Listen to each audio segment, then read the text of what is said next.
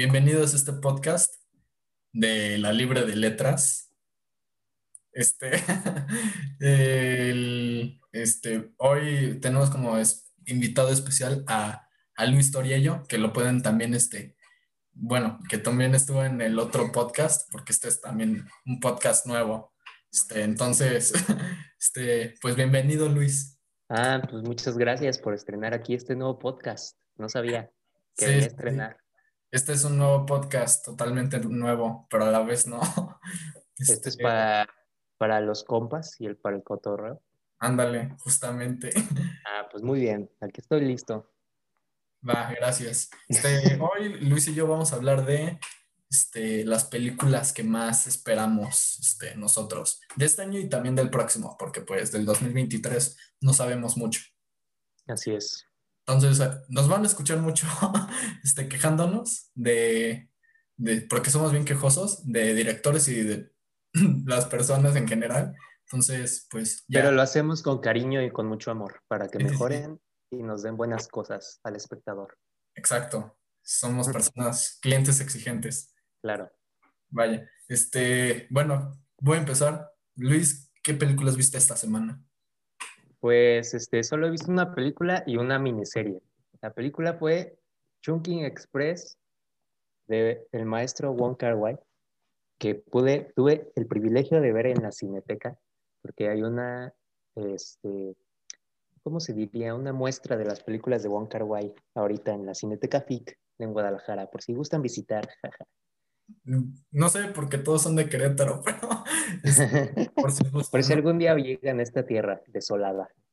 Yo no he visto Chunking Express. Creo que vi su continuación, que es Fallen Angels, la cual recomiendo bastante. Este, pero a ver qué te pareció Chunking Express. Pues es una excelente película. me pareció muy buena. Tuve una, un pequeño percance ya que no pude entrar entré un poco tarde a la función, pero llegué, eh, vi el 95% de la película, pero ya sabes que ese 5% restante me causa mucha ansiedad y mucho enojo, que no pude haber llegado, no pude llegar temprano. Pero bueno, pues sí, es una gran película, es un, un, bueno, como no quería decir tríptico, porque como ya dijiste, Fallen Angels es la tercera historia. Son dos historias en Chunking Express, que lidian con amores y nostalgia y gente intentando superar amor, amores perdidos en Hong Kong. Y pues es una excelente película, una mezcla de géneros muy interesante porque también tiene ahí algo de una trama de crimen y de drogas y una mujer que está buscando a alguien que la engañó con una transacción, entonces es muy interesante. Y pues claro, la, las actuaciones icónicas de Fei Wong y de Tony Long, como el policía 233, si no me equivoco. Pues, la, mujer que le sirve ahí en una cafetería su ensalada y terminan enamorándose. Con un, poco de guiños de Godard, que creo que Wong Kar Wai le inspiró mucho eso. Pues algo así es también Fallen Angels. O sea, para hacerlo más interesante, para que entren sabiendo casi nada, es también sobre amores, este, cómo superar a alguien y este, de una prostituta que está enamorada de un asesino. Ya de, con esa premisa, creo que es lo suficientemente interesante. Sí, pero es como, bueno, no sé, Fallen Angels, porque esa no la he visto, pero al menos Trunking Express es como muy pop en su acercamiento a estas historias, ¿no? Es, es como muy, eh, es como muy energética y muy muchas luces neón, mucha iconografía de Hong Kong, pero también un poco de iconografía gringa mezclada ahí. Es que tiene un, o, sea, en el estilo de Carway tiene mucha iconografía este, gringa. Creo que en la mayoría de sus películas. Sí, sí, sí, eso es cierto. Y en Fallen Angels creo que no es la excepción. Pero, sí, no. Bueno, yo no creo que en Fallen Angel sea como un acercamiento pop, sino sea incluso crudo, este, incluso extraño. Está, hay escenas que dices como, ah, caray, pero está, está muy buena. Sí, es que eso es lo interesante, porque Wong Kar Wai, aquí va un poco de historia, planeó una película con tres historias, pero eventualmente decidió solo hacer dos y esa esas dos historias terminan siendo Chunking Express y luego la tercera la filmó aparte. Ah, ok, ok. Pero las dos, las dos historias de Chunking Express, tanto estilísticamente como narrativamente, no tienen nada que ver, o sea, una, como ya dije, es una historia de crimen, un poco de cine negro, ahí con una protagonista femme fatal, que tiene que ver con drogas y como este mundo bajo. Y pues con un, también un personaje ahí con un amor este, como perdido y un poco deprimido. Y luego ya se conectan un poco a las historias, pero solo por tal vez roces que pasan los personajes en la ciudad. Y luego ya pasa esta versión que ya, esta nueva historia del policía y la mujer, que ya es como, como ya dije, mucho más pop y que es la que predomina, es la más larga de la película. Entonces, y ahí es cuando ya viene un poco más la estética de Godard y también sí, un poco más de los 60 y también como todas las icónicas escenas que utiliza Wong con la canción de este, California Dreaming, y ya empieza ahí un poco más, es un poco más juguetón en esa historia. De hecho, en Fallen Angels, o sea, es una historia, pero vemos la historia de la prostituta. Y este, y la es que lo chistoso es que la prostituta está enamorada del asesino, pero no se conocen. Y este, y vemos la historia de la prostituta, el cual está también acompañada de, ah, de una persona que está enamorado de ella, pero pues ella no se deja. Y pues vemos la historia del, de este, del, del asesino es como, o sea, son como dos historias, pero sí están conectadas, digamos. Sí, sí, creo que hay, también hay, Wong tiene un poco cómico, un humor bastante peculiar, que no es muy evidente al principio, pero sí está ahí presente. Sí, es como negro también, pero es curioso. Es curioso, es curioso. Creo que tal vez, bueno, sus personajes actúan a veces de forma irracional, no entiendes muy bien. Sí, no, sí, las cosas que hacen.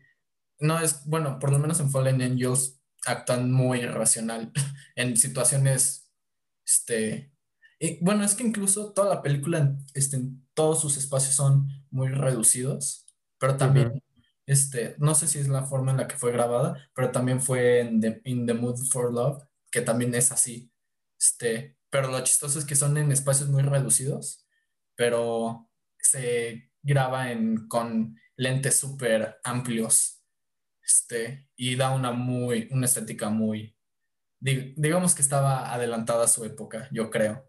Algo así. Es muy, ahora sí que se ve padre. se ve chido. Se ve chido. Sí, la, la fotografía de Christopher Doyle, siempre. Sí. Bueno, no sé si la grabó Christopher Doyle. Sí, fue Christopher Lloyd. Y más que como ya dijiste, In the Mood for Love, que creo que es la ah. película de Wong Kar Wai. Creo que ahí sí sigue un poco con esa estética, pero ahí como que ya la, la controla más. Sí. Bueno, es que In the Mood for Love es más este, estética la cámara. Es, sí, o sea, no tiene mucho movimiento y este estática, estática estética. Sí, estética, estética. Sí, es que dije estética, dije, ah, caray. Este, pero sí. No, pero también, este, bueno, perdón, este, tiene como este romanticismo de Wong que siempre está, pero ya lo, lo hace más refinado, entonces como movimientos de cámara muy lentos y muy sutiles, ya se, se, enfoca más en miradas y pequeñas pedazos de información que al final crean toda esta historia fragmentada de tiempos, pero que es una historia de amor desgarradora. Sí, de hecho, eh, bueno, en Fallen Angels se usa mucho el handheld y en, y en The Mood for Love, este, pues ya es como más dolly y este. Sí, ya es mucho más refinado. Ajá. Pero, y de hecho es como la película sí, bueno, no he visto todas las películas, pero es una de las películas más refinadas de Carway también. Sí. Definitivamente. bueno, a mí me gustó más In the Mood for Love. Está muy bueno. Sí, es, probablemente como su mejor película. Y algo, bueno, algo chistoso es que se utiliza canción, este, o, sea, eh, durante toda la película se repite la misma canción y es una canción, ya no me acuerdo, no sé de quién es, pero es, es, e, está en español la canción. Sí. curioso eso. Sí, que también, o sea, eh, esa técnica también, o sea, el Chunking Express, de repetir la canción una y otra vez. Pero bueno, ¿tú qué viste este fin de semana o en la semana? En la semana vi este. ¿Qué vi? Ah, sí, vi Knives Out, porque pues solo la vi una vez y quería verla dos veces. y vi Army of the Dead y también Mad Max. Esas fueron las tres películas. Army of the Dead, pues tenía curiosidad de verlo. o sea, la tenía que ver. este, y Batmax, pues quería ponerme de buenas y esa película me puso muy de buenas. Muy bien, muy bien. Pues sí. De The Knives Out, ¿qué pensaste? ¿Qué opinaste? Está aquí, pero este, o sea, está bien, pero me gusta cómo escribe Ryan Johnson, que es el director. Su diálogo está chido. Sí, está chido. Está normal, sí. o sea, está bien pensado. Sí está bien pensado su diálogo. Pues Creo que está mejor. El crimen también está bien. ¿Ah? El crimen que no es crimen, toda la estructura está bien planteada. Sí. O sea, la película está bien, bien pensada. Me gusta más. Sí, porque te, te cambia un poco como la idea de no saber qué pasó hasta el final. En vez te dice realmente lo que pasó, te lo dice, bueno, no al principio, pero ya bastante temprano. Y ahora no es qué pasó, sino averiguar. Sí. ¿Qué fue? Si realmente hubo un crimen o no. Porque al principio parece un error toda la situación que pasa. Sí. Eso me gustó. Que también, pues, bueno, o sea, ya en la historia, pues eso te, o sea, al principio te hace pensar como, pues ya lo mató Arma, Ana de Armas, pues ya. Ah, sí, este. Pero no le he dicho el final, no les he dicho el final. Pero después, se, desarrolla, después se desarrolla en, que tal vez si fue un crimen cometido por alguien más. Pero está buena. Tiene... Pues ya va a salir la 2. Bueno, no va a salir, la van a grabar, pero. Sí. Ya están saliendo el cast y al parecer todo Hollywood va a estar en esa película. Sí, cada día hay un actor nuevo en esa película. Sí, ahorita ya tenemos a Edward Norton, este, ¿quién más? A Kate Hudson, a, a Batista, va a salir Batista, ¿no? Ah, sí, de Batista va a salir. Bueno, obviamente Daniel Craig, y ya se está, se está, se está subiendo la lista. Simón. y pues bueno, vi la mejor película de acción de todos los tiempos que es Mad Max, Fury Road. Fury Road. Ajá. Que sí, se argumenta, Glenn argumenta que es la mejor película de, acción de todos los tiempos. Está tremenda. Creo que esto debería determinarse en la opinión pública. sí.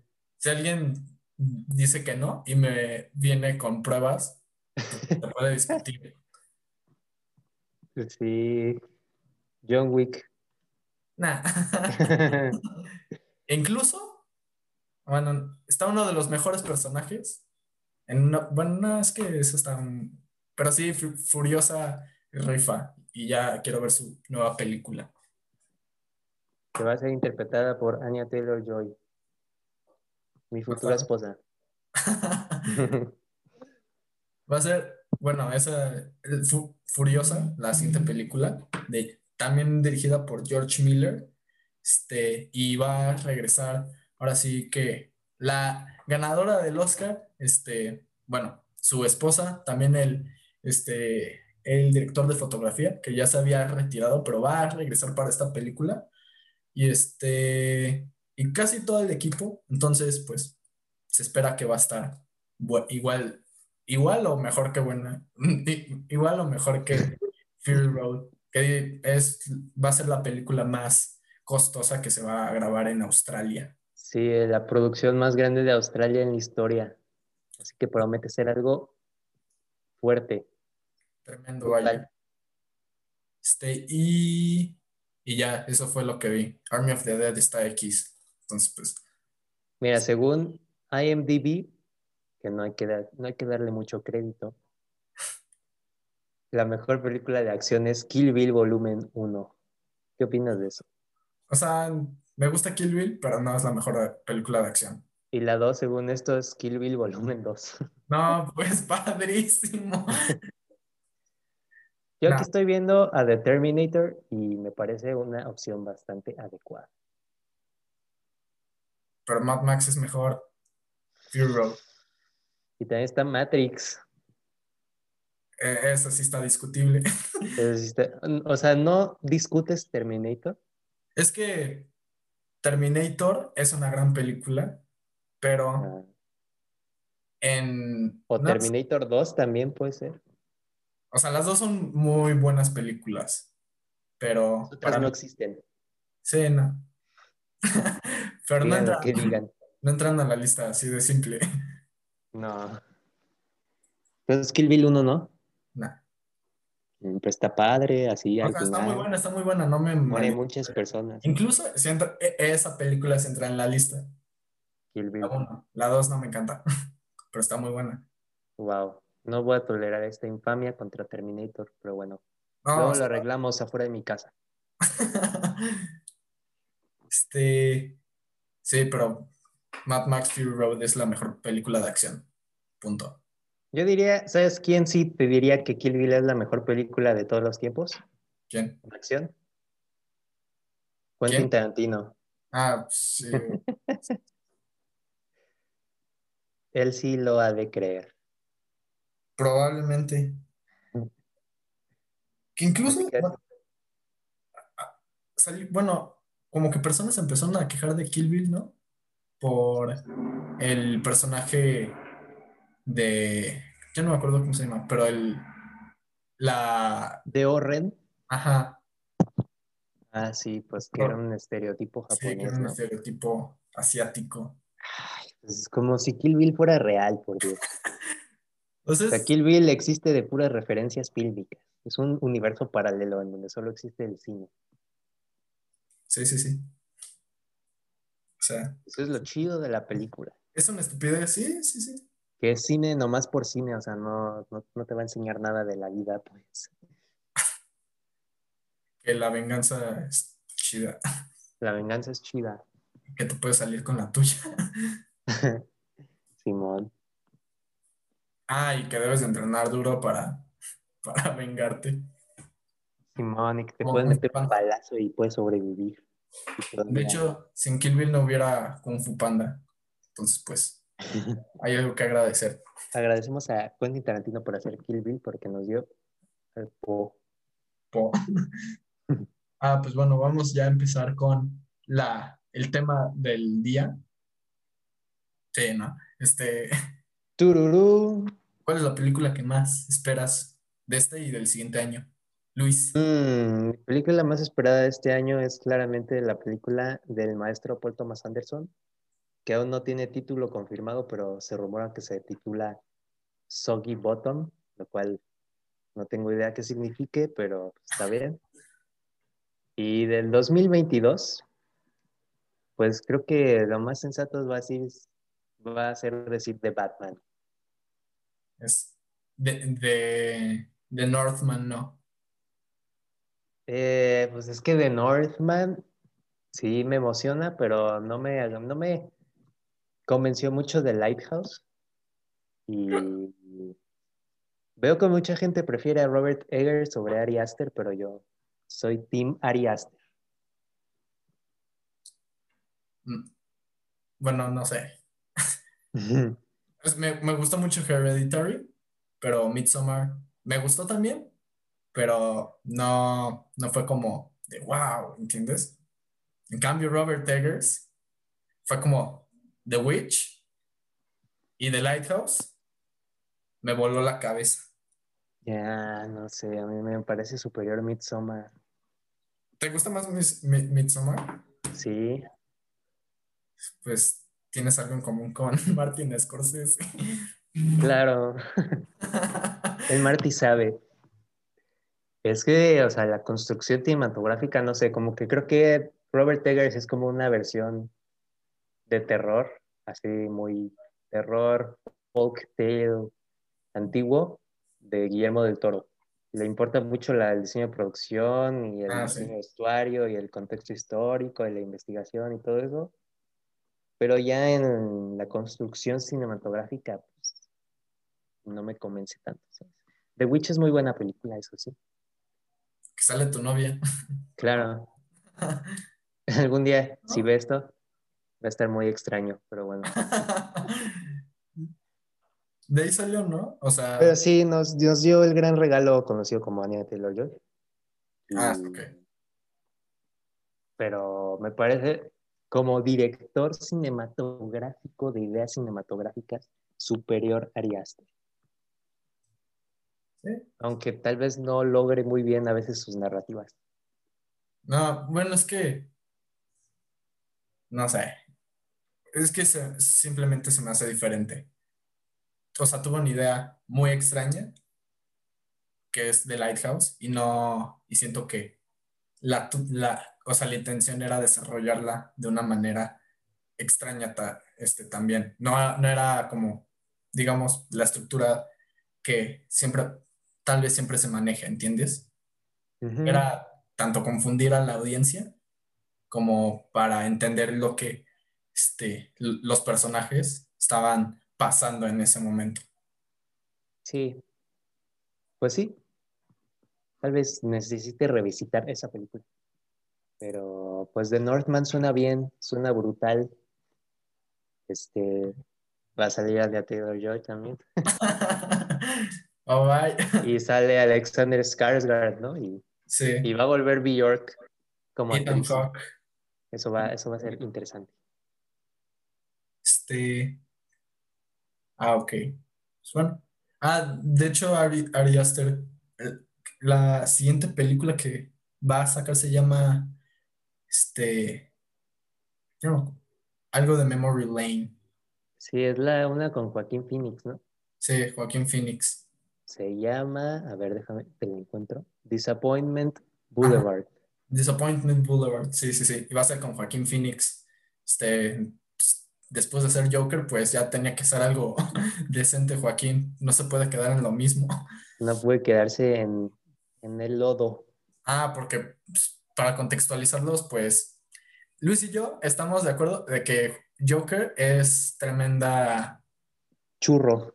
ajá, no quería llamarlo basura, pero creo que churro está adecuado. Un tremendo churro con ideas baratas, robadas.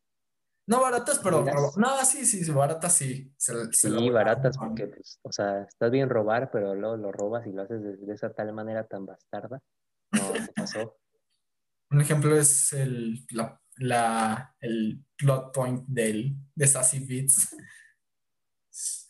Sí, eso está normal. O sea, Ah, nomás solo, solo quiero que la gente piense realmente que toda la película depende en que en un club nocturno de Nueva York, o bueno, ciudad gótica, porque ya saben, Nueva York en los ochentas, que alguien estuviera grabando a un comediante y que esa tape, como si fuera 2021 y se hiciera viral, ah, sí. llegó al programa de Robert De Niro y ya tenemos película, así se resolvió la película. No, pero acuérdate que todo se justifica porque al parecer nada fue verdad. Ah, obviamente, pues claro, todas tus críticas son nulas porque fue un sueño. Ah, soy bien inteligente. ¿Qué, qué más te iba a decir? Ah, sí, este, Es que también el Joker, pues, ni sabe qué onda así.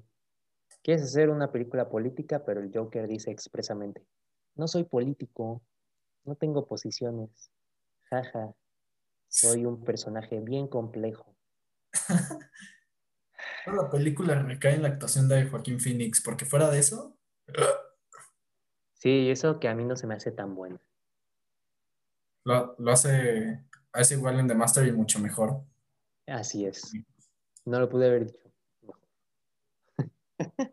Bueno, siguiendo con el tema, este, ¿Cuáles son tus películas favoritas, más ah, no, esperadas? espera, espera.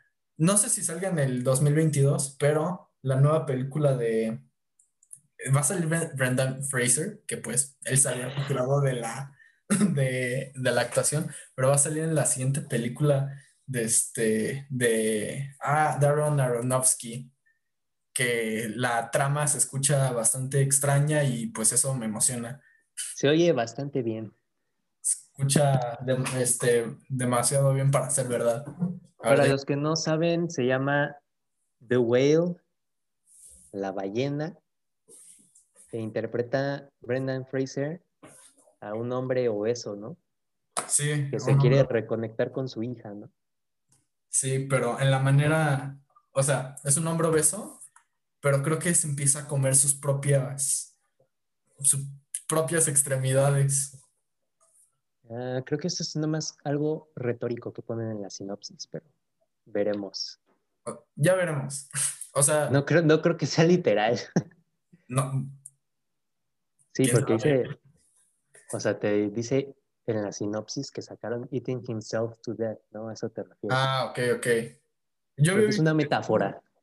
Ah, bueno, yo había visto que sí, literalmente se iba a empezar a comer a él mismo. Pues si eso pasa, es 10 de 10 y la voy a poner ahorita en mi lista de películas más esperadas, porque quiero ver a Brendan Fraser comiéndose a sí mismo, eso sería increíble. Estaría padre.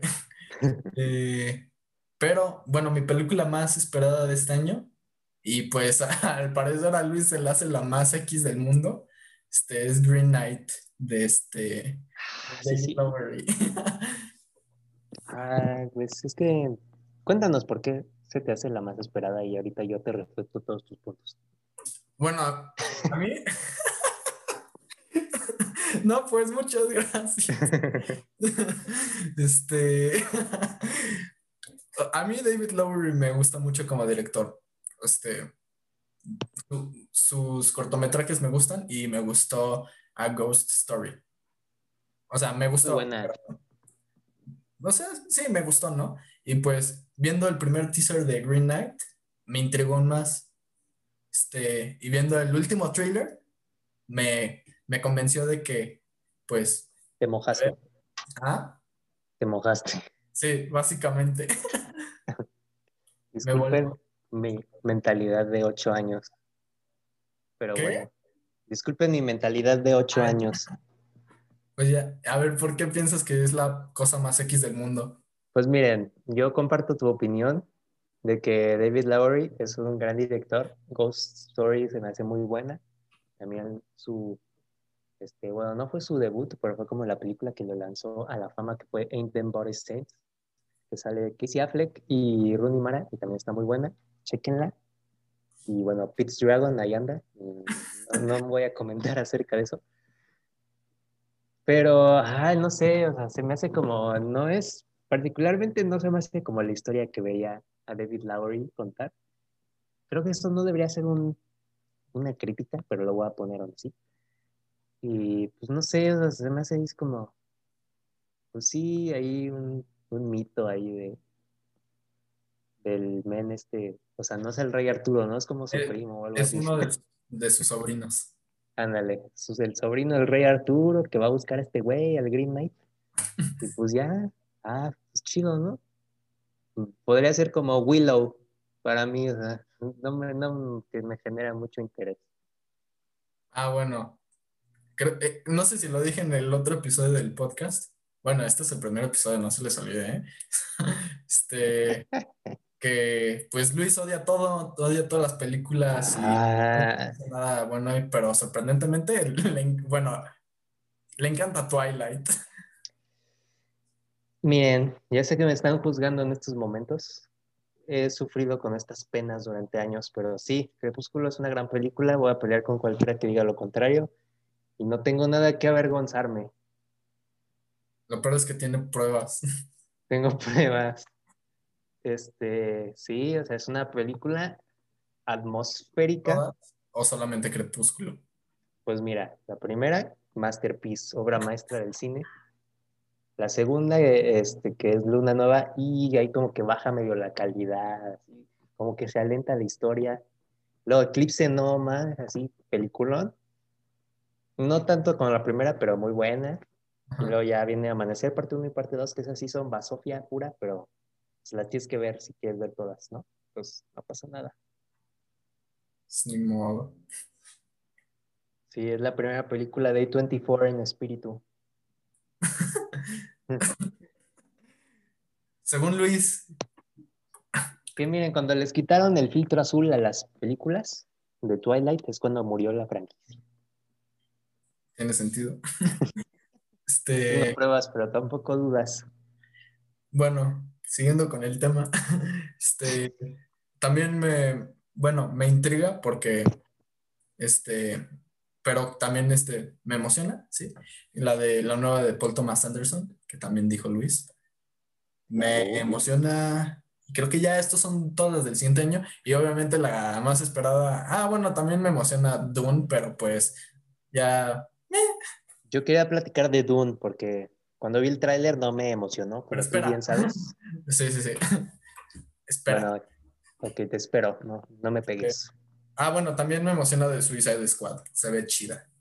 Este, pero la, la, la siguiente del, del, o sea, del 2022, la, la, que estoy esperando con ansias es de Batman. De Batman se claro. ve 10 de 10. Todos estamos esperando de Batman, bueno, todos excepto los Snyderheads que no les gusta vivir y prefieren ver Justice League a de Batman, pero bueno, no los juzgo si nos están escuchando, nada más. Amplíen sus horizontes, amplíen sus horizontes. Pues, y, y ya, Robert Pattinson va a ser el mejor Batman. Guarden esto. Punto final. Y también voy a pelear con cualquiera que lo discute. Lo, bueno que nos trajo. Nada, también Kristen Stewart. Entonces, pues, Twilight nos trajo dos buenas cosas. Ah, Kristen Stewart, que también va a ser este, Lady D en Spencer el próximo año. ¿O este año? El próximo. No, este año. Ah, bueno, este año entonces. Esa la espero. No me convence mucho, pero Pablo Larraín a veces me gusta, entonces está bien. ¿Te gustó este, ¿cómo se llama? La otra de, este, Pablo. de Jackie? Ajá, Jackie, ¿te gustó? Eh, está bien. No la vi, pero... No me interesó mucho la historia, pero bueno. Pero Spencer puede estar chida. Spencer puede estar chida porque esa historia sí me interesa porque soy facho. soy facho y me conmueve la historia de la princesa Diana. ¿Te gustó The Crown? Sí, sí, sí, claro que sí. La mejor serie de este año o del año pasado, no sé cuándo salió.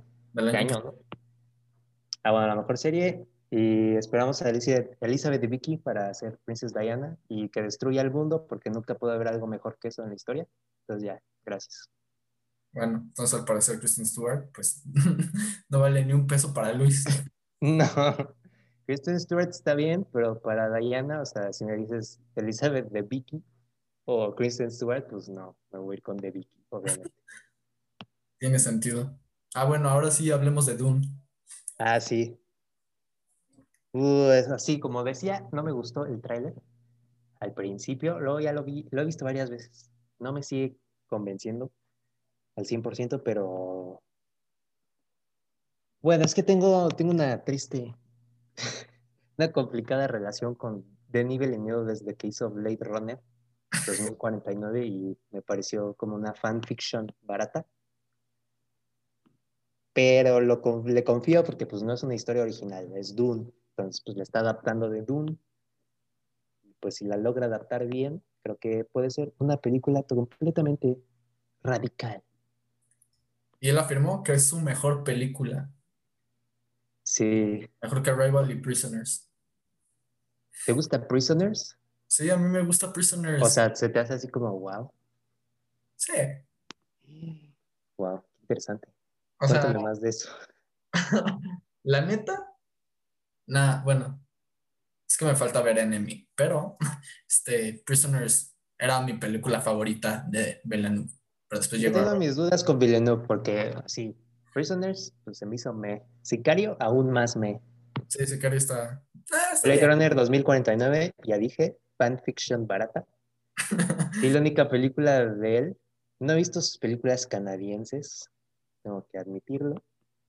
Pero así, la única película que he visto de él que sí me gustó, y por eso le tengo mucha fe, porque esa me gustó muchísimo, fue Arrival.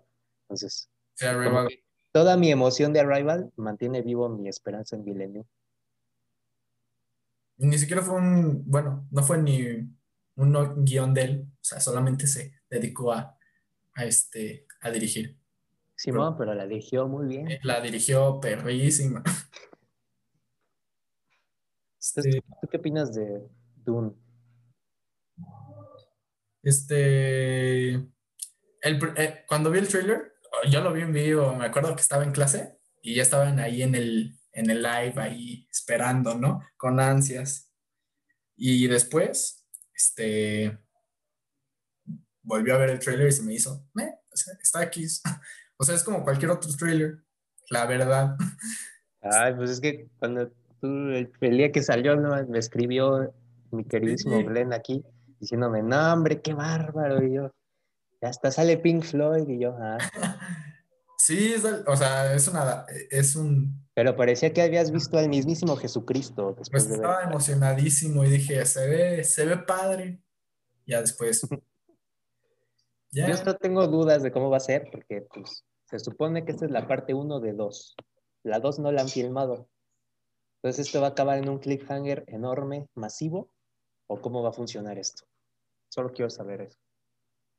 No, pues yo tampoco sé. Porque, pues, o sea, al inicio de Dune, así, la primera mitad de Dune es como 951 páginas de puro lore que nadie entiende. Y como 20 páginas de, ah, los Harkonnen me exiliaron al desierto. Y ya. Sí, así es Dune. si, no, si no saben de Dune, spoilers. XD. Muy bien. ¿Eso era lo único que querías decir? ¿De Dune? Sí. Bueno, que Timothy Chalamet es como la mejor opción para Paula Travis, el personaje principal, y espero que le vaya muy bien y que sea nominado a mejor actor. Muchas gracias. O sea, el cast está, está de Diego, el cast. El cast se la volaron. Se gastaron como 20 mil millones de dólares en esa, nomás en ese cast. Pero, pero incluso, bueno, o sea, ¿no? Es, es menos costosa que Blade Runner. ¡Qué impresión! Sí, ¿cómo funciona eso? Sí, quién sabe qué habrá pasado ahí. Lavado de dinero. ¿Sí fue menos costosa? Sí, yo he visto que sí, que en efecto Dune era un poco menos costosa que Blade Runner. Pero es que tal vez, o sea, Dune tiene menos presión porque es de Warner Brothers, ¿sabes? Blade Runner era como productoras, o sea, sí tenía un poco de estudio ahí, pero era más como productora independiente. Pues sí, o sea, no sé. Este, bueno, pues, esperemos que haga dinero si queda chida y que pueda haber parte 2. Sí, o sea, para Don sí están, o sea, sí tratan de sacarle más dinero que de lo que hizo Blade Runner porque pues no recaudó mucho. pero fue culpa de Belanu. ¿Fue culpa de Belanu? bien. Ah, ok. Sí. Eso es nuevo para mí, información nueva. Sí, no la marketeó bien el vato. Es que él no maneja el marketing, amigo. No, sí. O sea, él sugirió que no, este, la estrategia de marketing y se le respetó. Ah, ok. Pues aún así la estrategia de marketing estuvo medio extraña. Estuvo me, o sea, pues digamos. O sea, obviamente marketearon las escenas de acción que hay un total, un gran total de tres en toda la película, entonces. Sí. Y Dave Bautista, que sale. Y Dave Bautista, que sale un gran total de 10 minutos. Sí. Menos, ¿no? Sí, como. No, como 5. Pues bueno, ahí quedó todo. Y más Ryan Gosling, pues se la rifó en esa película, para ser verdad. Ryan Gosling siempre se la rifa y nunca le dan el crédito que merece. Sí, se la rifó en Drive. Vi la de First Man otra vez y al principio odié esa película. La sigo despreciando con cariño, pero la actuación de Ryan Gosling está bien. Está chida. Pero como no es muy emocional, pues no, nadie la notó. Sí. ¿Cuál es tu película favorita de Ryan Gosling? Ah, pues sí, yo creo que Drive. Nicholas Winding Refn, este, rifa en esa. No, Neon Demon está chida. Pues eso me dices, pero tengo que confirmarlo. Ah, bueno, sí. Porque creo que su. ¿Cuál era su otra película? Este. He sacado varias. ¿Ah? La de Only God Forgives. Ah, Only God Forgives. Está. Un poco. No diría que está mala, pero. Está curiosa. Ryan Gosling pelea contra Dios en esa película. Y Dios es un hombre filipino. Eso no es racista, ¿eh? Más estoy diciendo la, la descripción. Sí. No, no es algo contra los filipinos. no, no, para nada. De hecho, la actuación está muy perrona del hombre. No sé cómo te llames, señor. Pero sí, literalmente Ryan Gosling se le acerca al men y le dice, ¿quieres pelear? Y de pronto, ¡pum! Sacan, cortan una escena con un soundtrack bien perrón electrónico, se madrean y Ryan Gosling sale bien madreado. Tremendo. Porque solo Dios perdona. Y no lo perdonó ahí se lo madreó. Pero Neon Demon está chida. Bueno, a mí me gustó. Al parecer también la crítica está bien dividida de esa película. Sí, pero pues es lo que decía el mismo Winding Refn, que si sabes que hiciste una buena película, si la mitad la odia y la mitad la ama. No, hombre, entonces Zack Snyder, genio. Obvio, ¿no sabes que es el nuevo Stanley Kubrick? ¿No sabes que Justice League es cine de arte? Ah, sí, cómo no compararla con películas de Tarkovsky. Sí, ¿no has visto Tarkovsky, bro? O sea, tiene un plano igual que Zack Snyder. Sí, The Mirror. Sí, o sea, obviamente genialidad confirmed. Sí, no puede ser hecho por cualquier persona, solamente como Zack Snyder. Esto es sarcasmo por si alguien no lo entiende. pues bueno, este, ¿alguna otra película que te emocione? Mm, déjame ver. Eternals, más broma. No, amigo.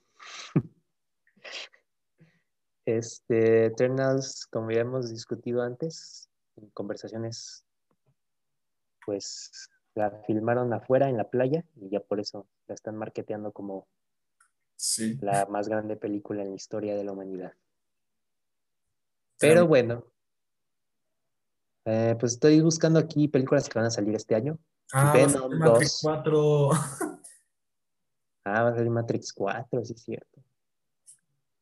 Ah, de hecho, hoy, o sea, si no hubiera pandemia, hoy hubiera salido Matrix 4 y John Wick 4. Sí, es cierto, iban a salir el mismo día, ¿verdad? Sí. O sea, la batalla de los Keanus.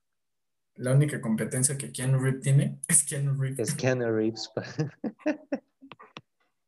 ah, caray, ah, caray, ¿qué está pasando aquí? Aquí están poniendo a Akira como una película del 2021. Eso no va a pasar, amigo. No, eso no. Porque todavía no va a estar hecha y pues Luis la va a hacer. Pues, aguanten por una versión de Akira bien lograda. Nada más aguanten un ratito. y 200 millones de dólares después y ya. Sí. Algún día les daremos el pitch, a ver qué, opinan. Va a salir Venom 2, que pues ah. es Venom 2, ¿ok? No hay mucho que comentar acerca de eso. Está dirigido por Andy Serkis, que no se pasa por la cabeza. Ah, sale Carnage.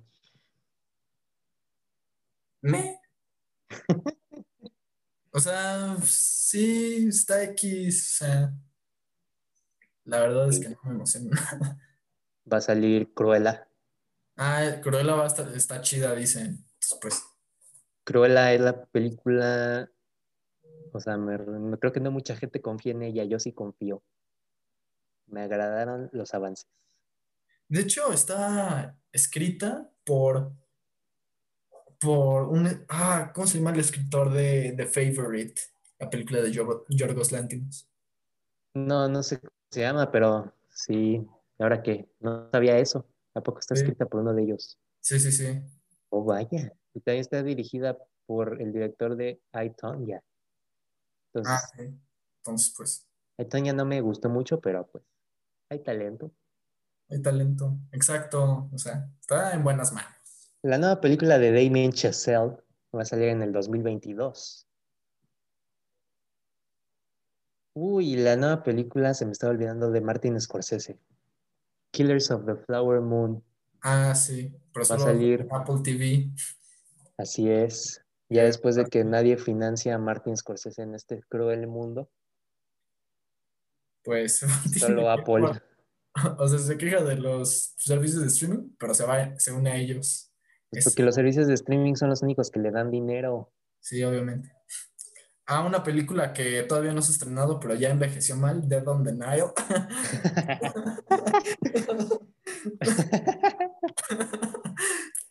Por si no sabes. Wow, fuiste directo a la yugular, amigo. Sí. Eh, por si no saben, pues en esa película sale Army Hammer, conocido por salir en Call Me By Your Name con su favorite white boy, este, Timothy Chalamet. Pero, la red social también. Ah, también la red social. La este, mejor película de la década. Es verdad. Ah, bueno, los salen los reportes este, en el que Armie Hammer tiene un, apetito diferente al de todos los demás, que pues le gusta de, carne humana. Entonces, pues... sí. y Gal Gadot también está ahí. Ah, sí. Le ha generado controversia por sus comentarios acerca de la situación en las tierras de Israel y Palestina. Va a salir que no voy a comentar. Va a salir Thor Love and Thunder. Oh, vaya, vaya, espera. ¿Qué opinas de Top Gun Maverick? Ah, esa, nada. ¿Qué? O sea. ¿Cómo que nada? Es Top Gun. Y Tom Cruise maneja un avión verdadero. Pues eso es en todas las películas que salen. Es Top Gun, güey. Sí. bueno, yo sí espero con muchas ansias esa película. La voy a ver en todas las versiones posibles, así 3D, 4D, eh, Macro XC, IMAX. Todas. 2D normal, hasta doblada la voy a grabar. Tremendo. Este, va a salir Doctor Strange. Pues me, o sea, ah, bueno, la estaba dirigiendo este, Sam Raimi y eso emociona. Pero. La única razón que nos emociona es Sam Raimi de ahí. Pero, bueno, es que no. Bueno, le tengo fe. Esperemos que esté chida. ¿Viste ah. el tráiler de Annette? Ah, sí, creo que sí, sí. La película de Leo Cara que va, Leo Cara que va a abrir el Festival de Cannes este año. Sí, sí lo vi. Sale Adam Driver y Marion Cotillard. Sí, sí, sí, lo vi. Se ve perrona. Se ve perrona, sí. Que al parecer toda es cantada, ¿no? Creo que sí.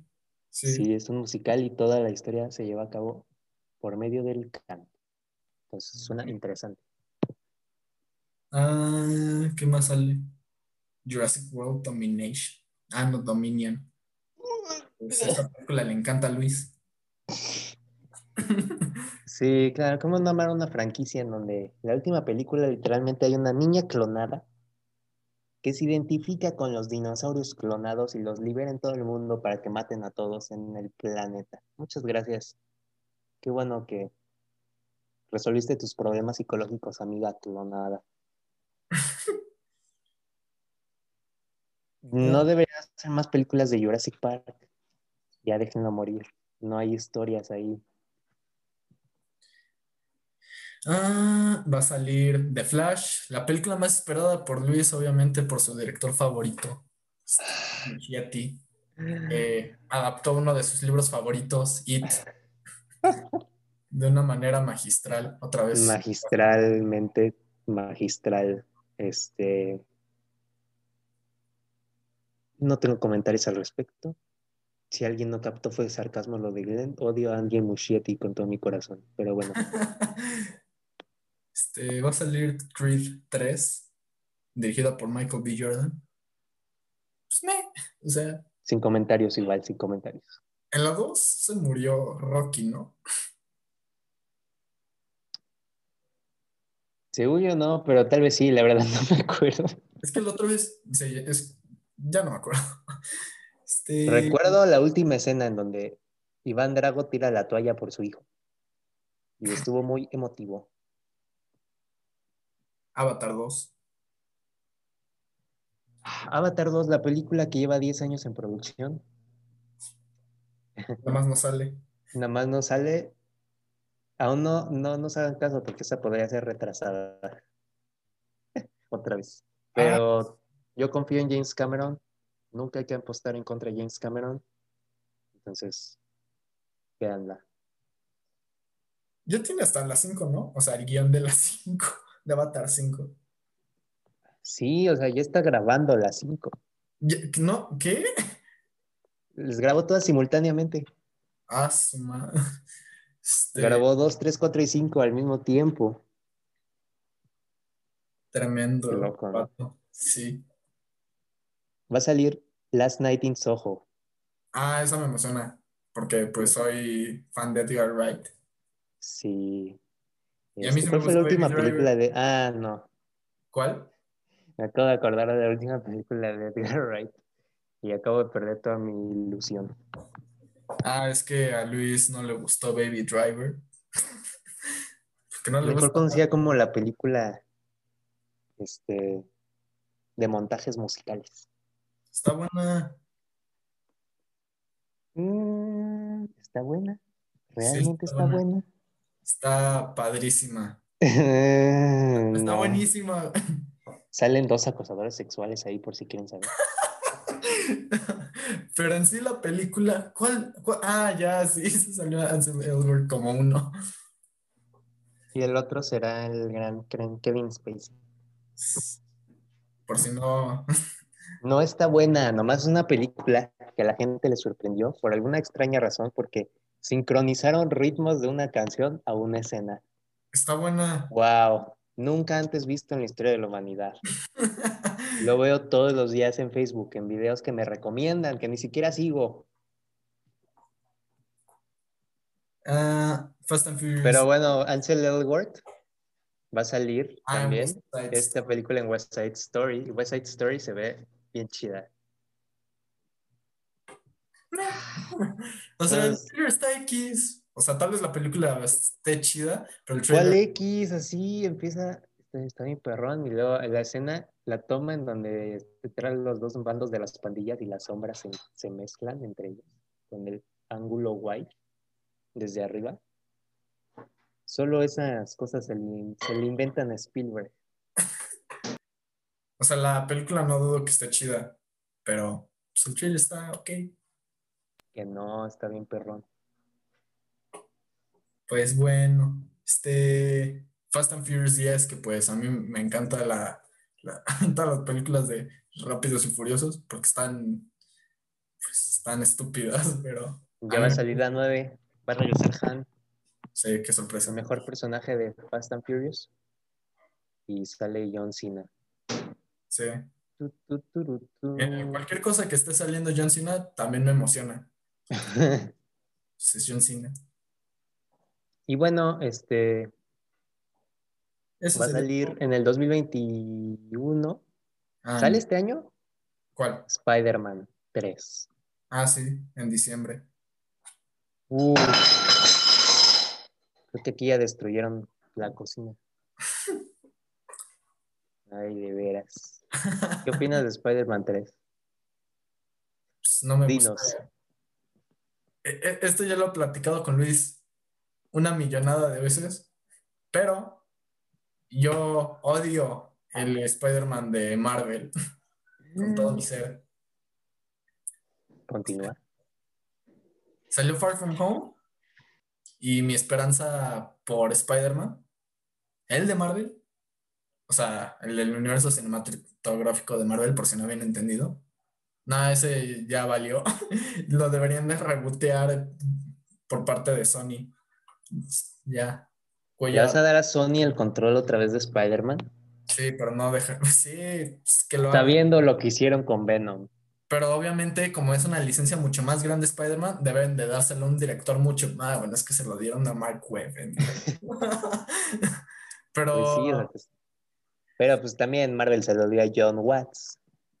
Pero es que a Marvel no le importa Spider-Man. A no le importa Spider-Man. Obviamente le van a dar este control a un director mediocre. Ok. Pues no hay mucho director así muy perro en Marvel, ¿no? Sam Raimi. Nada más Sam Raimi y te quieren hacer creer que Ryan Coogler, pero no. Chloe Shao, obviamente. Eh, sí. Luz natural, luz natural. Luz natural. Asómbrate con la luz natural. Locaciones este, reales. Como grabaron fuera del estudio, no puede ser. Revolucionario. Pues sí, no hay directores en Marvel. Ni James Bond. Ah, bueno, James Bond me cae bien.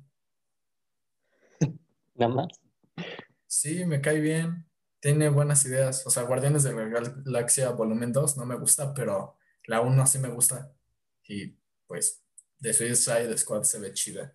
No, amigo, no estoy hablando de James Gunn, estoy hablando de James Bond. ¿Qué sé? ¿No sabes quién es James Bond, el agente 007? Ah, ya, ok, ya, ya, ya, ya. ¿Qué tiene que, él que ver con Marvel? Es que no, no estoy hablando de Marvel, es que tú estás bien traumado con Marvel. Ah. Va a salir su nueva película. Ah, pues, que ha sido retrasada como siete veces. Sí, ha sido como...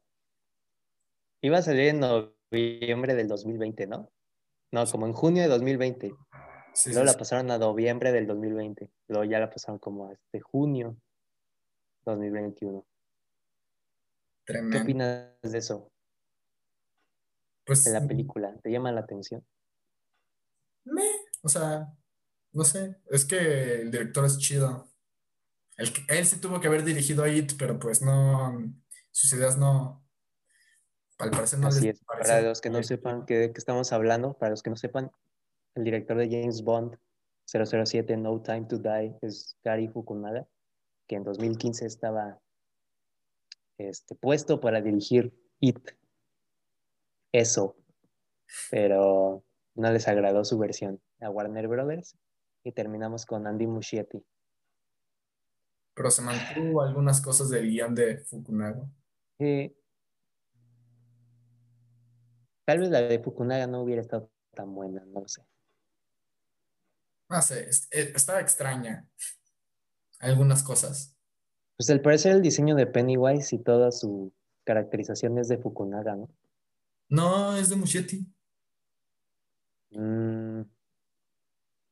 Según yo había visto que también Fukunaga iba a ser el mismo Pennywise. ¿En serio?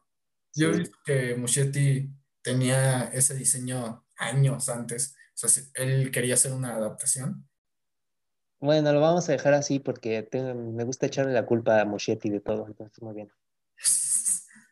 Porque es claro, o sea, Pennywise con un vestido de los 1800, mucho sentido, mucho sentido. Tengo pruebas, mira, bueno, tú sigue hablando. Este, pues creo que esas son todas las películas que nos emocionan. Y también que no, esperamos. Y también que no esperamos pues bueno, gracias por, por su atención. ¿Así nomás lo vas a acabar? No, no, no. Este, espero que les haya gustado el episodio y pues, ya, que tengan un bonito día. ¿Algo más? No. Este, vean Crepúsculo. Pues bueno, háganle caso a Luis. Bueno, adiós.